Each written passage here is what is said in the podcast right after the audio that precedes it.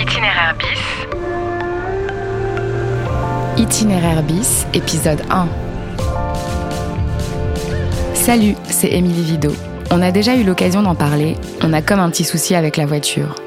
Moi, de mon côté, j'habite dans une grande ville, je n'ai pas le permis et c'est plus pratique et plus écolo de prendre les transports ou son vélo. Existe le problème des embouteillages, mais pas forcément du stress. Avec l'émergence de nouveaux moyens de transport, trottinettes, gyroroues, overboards et autres vélos, nos rues se transforment parfois en jungle urbaine, amenant tension, agressivité, incivilité entre ces différents modes de déplacement. Alors ça nous a poussé à nous interroger. Comment cohabite-t-on avec l'autre aujourd'hui? Est-ce vraiment le code de la route qui régit l'espace public ou la loi du plus fort a-t-elle repris ses droits? Est-ce au pouvoir public de mettre en place des solutions ou est-ce à nous, usagers, de revoir notre sens du civisme et de l'altérité? Ce sera notre épisode de la semaine et il est signé Maude de Carpentier, réalisé par Joseph Carabalona. Vous êtes prêts?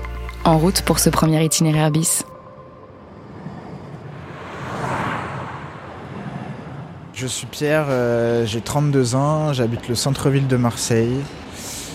Et voilà, je me déplace euh, régulièrement à vélo. Et je suis actuellement euh, chômeur en recherche d'emploi, voilà, plutôt dans le domaine de l'éducation populaire. À Marseille, c'est compliqué, il faut, avoir, euh, faut avoir un fighting spirit pour pouvoir euh, continuer à, exister en étant cycliste ici parce qu'il n'y a, il y a pas d'aménagement, euh, enfin pas beaucoup d'aménagement. Là, là, on est sur une piste cyclable, mais la plupart du temps, il n'y en a pas. C'est une ville où la voiture est roi, où il y a une culture de la voiture assez, assez développée, donc, donc il, faut, il faut un peu faire sa place quoi, dans tout ça. Fighting spirit, ça veut dire que vous vous battez carrément pour exister? Euh, se battre au sens propre du terme, non, mais en tout cas s'imposer euh, sur la route en disant j'ai autant de droits que toi d'être sur la route à des automobilistes, à le montrer, ça oui. Et en tant que piéton, justement, ça vous arrive d'avoir peur aussi des voitures? Il y a une forme de fighting spirit là aussi, à montrer qu'on est là quand on traverse quoi. Déjà, je pense que le vélo c'est le déplacement le plus intelligent qu'on a en ville. Parce que c'est un des déplacements qui prend le moins d'espace sur la ville. C'est ce, un qui va, qui est relativement efficace. Euh, moi, je me déplace plus vite que le tramway. euh, je me déplace plus vite que les voitures dans la plupart des cas. Et aussi parce que c'est un plaisir de se déplacer à vélo. Enfin, malgré ce fighting spirit, ça, ça entretient quand même euh, le corps et l'esprit, quoi.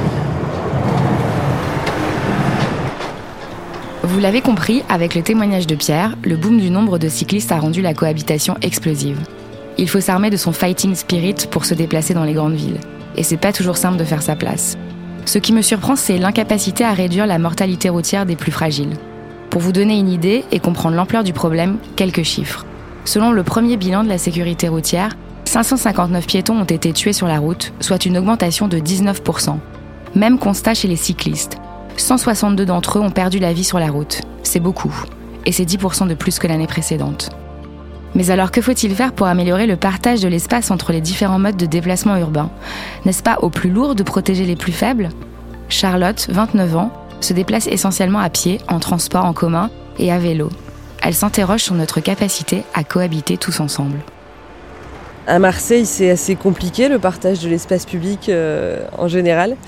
Euh, les automobilistes euh, sont souvent assez dangereux, on roule assez vite même en pleine ville. Euh, donc là par exemple je travaille juste à côté d'une rue qui s'appelle Boulevard National et il y a déjà eu des accidents assez graves. Il y a eu un, piéton, un cycliste, je sais plus, qui a été renversé et tué. Donc c'est vrai qu'on est obligé d'être super super attentif quand on traverse. Bon pour moi les, les voitures sont éminemment plus dangereux que les vélos. Euh, les vélos déjà vont moins vite euh, et puis sont quand même de manière générale plus respectueux. Euh, donc non, c'est très compliqué je trouve la cohabitation entre, nous tous. À Marseille, l'espace public et la rue et la route sont pas très agréables. C'est quand même, moi c'est une ville que j'adore, mais ça reste un endroit assez agressif et c'est un peu la jungle quoi. Mais il y a un vrai problème, quand même un premier problème qui est lié à l'aménagement urbain.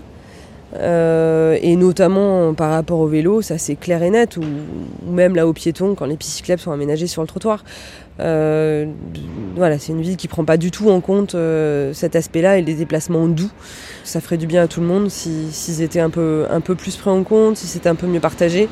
Après, pour ce qui est du civisme des automobilistes, là, je, je sais pas, je vois pas la solution en fait, hein, j'en ai pas. Il faut survivre, il faut aménager mieux, il faut. Euh, voilà, il y a certainement des choses à faire pour, euh, pour améliorer les choses, mais bon, on va pas faire de miracle euh, dans une ville aussi chaotique du jour au lendemain.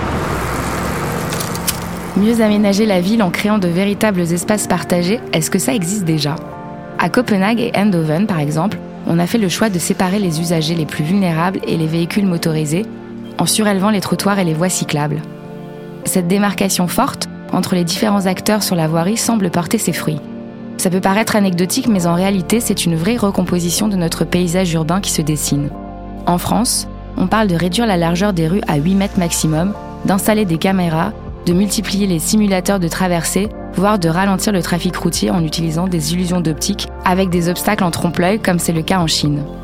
C'est bien beau toutes ces mesures, mais tout de même, est-ce que ce n'est pas finalement aux usagers de respecter le code de la route et celui de la rue?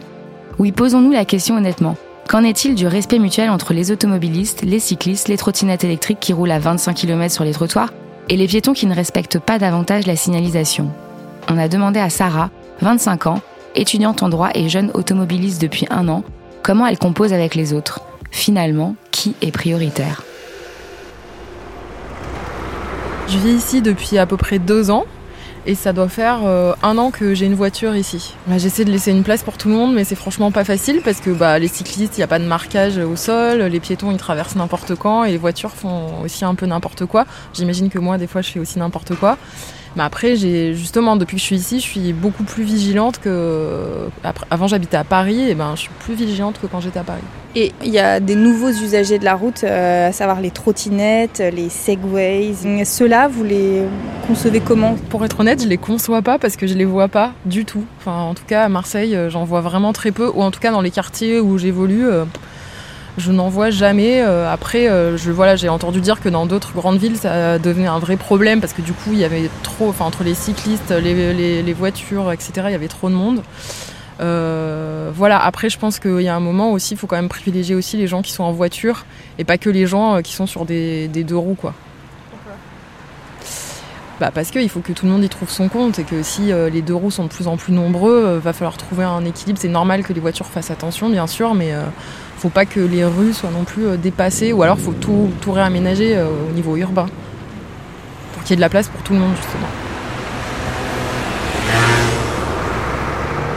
Après avoir écouté Pierre, Charlotte et Sarah, j'en suis arrivée à la conclusion que la solution n'est peut-être pas celle qu'on croit. D'accord, la limitation de vitesse peut certainement limiter les risques d'accident. D'accord, l'aménagement urbain peut considérablement améliorer la sécurité. Mais soyons lucides, ce n'est pas pour demain. Alors quelles solutions concrètes pouvons-nous mettre en place au quotidien dans nos vies pour apaiser les tensions? Comment limiter les incivilités? Comment faire face au stress provoqué par les usagers qui ne respectent pas le code de la route ou celui de la rue? Pour terminer cette enquête, on a décidé d'aller interroger le docteur en psychologie cognitive et comportementale, Jean-Marc Bellet. Il est aussi officier en gendarmerie et s'est spécialisé dans l'étude de la psychologie de l'automobiliste. Ce qui est intéressant avec Pierre, Charlotte et Sarah, c'est que tous les trois ont vraiment une bonne conscience du risque lorsque l'on se déplace avec le mode doux, comme on dit, le vélo ou encore euh, comme piéton. Ça, c'est génial, parce que finalement, maintenant qu'ils en ont conscience, ils vont prendre les mesures d'adaptation pour qu'ils restent en vie. C'est une notion de peur. Hein. Chacun euh, le dit ouvertement qu'il a peur quand il est euh, sur son deux roues, ou même comme piéton, face à tous les autres moyens de transport il va de soi que celui qui prend le plus de risques, c'est le piéton et ensuite le cycliste. Pour les autres, ces mastodontes, au regard de, ces types de véhicules, eh bien, euh, le moindre écart, le moindre problème, et c'est l'accident, c'est la collision.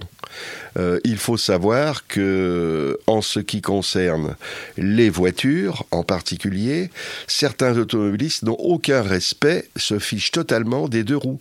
Et quand ils peuvent leur faire des vacheries sur la route, ils n'hésitent pas. Tout ça parce que, bon, ils ne comprennent pas les difficultés difficulté qu'a le deux roues pour circuler, l'écart qu'il va faire pour éviter la flaque d'eau ou autre. Et euh, donc on a ce problème ensuite d'agressivité entre véhicules lourds, j'allais dire, voitures, camions, cars et euh, autres modes de transport plus délicats, plus fragiles, sans carrosserie, euh, les deux roues et les piétons. On se partage euh, l'espace urbain tout d'abord en utilisant les euh, voies réservées en la matière. Certains pays du Nord ont réussi ce pari. Dans certaines villes, il y a aucun panneau de signalisation et ça se passe bien pour tout le monde. Le système de coopération est mis en place et chacun respecte l'autre. C'est pas la peine d'avoir un panneau priorité à droite ou stop. On se respecte mutuellement et tout se passe bien. Cette coopération, donc, est utile et nécessaire, mais elle demande, cependant, euh, finalement, d'élever le niveau d'exigence euh, du conducteur qui doit, finalement, s'observer conduire. Quand on arrive dans sa vie à s'observer personnellement quand on conduit, eh bien, on est quelqu'un de bien au volant. Toutes les enquêtes d'opinion montrent que le danger, c'est toujours l'autre. Et on s'interroge jamais sur son propre comportement au volant. Euh, l'âge de la sagesse au volant, j'ai pu le fixer dans mes travaux à 42 ans. Donc c'est relativement tard dans la vie d'un homme ou d'une femme. Pour gérer l'agressivité sur la route, euh, il faut simplement, donc je dirais, appliquer ce que je souhaite et qui peut-être un jour sera mis dans la formation initiale dans les auto-écoles, eh bien appliquer certaines règles du stress routier. Il y a des exercices à faire à bord du véhicule lorsque l'on commence donc à paniquer et être en état de stress. Par exemple, la respiration abdominale que l'on peut très bien faire en toute sécurité en conduisant les deux mains sur le volant. Bref, il y a des, une bonne connaissance du sujet. Le stress est quelque chose d'immense. J'espère simplement qu'un jour, les auto-écoles et puis les pouvoirs publics mettront tout ça en mouvement, euh, donc pour le grand bien de tout le monde sur la route.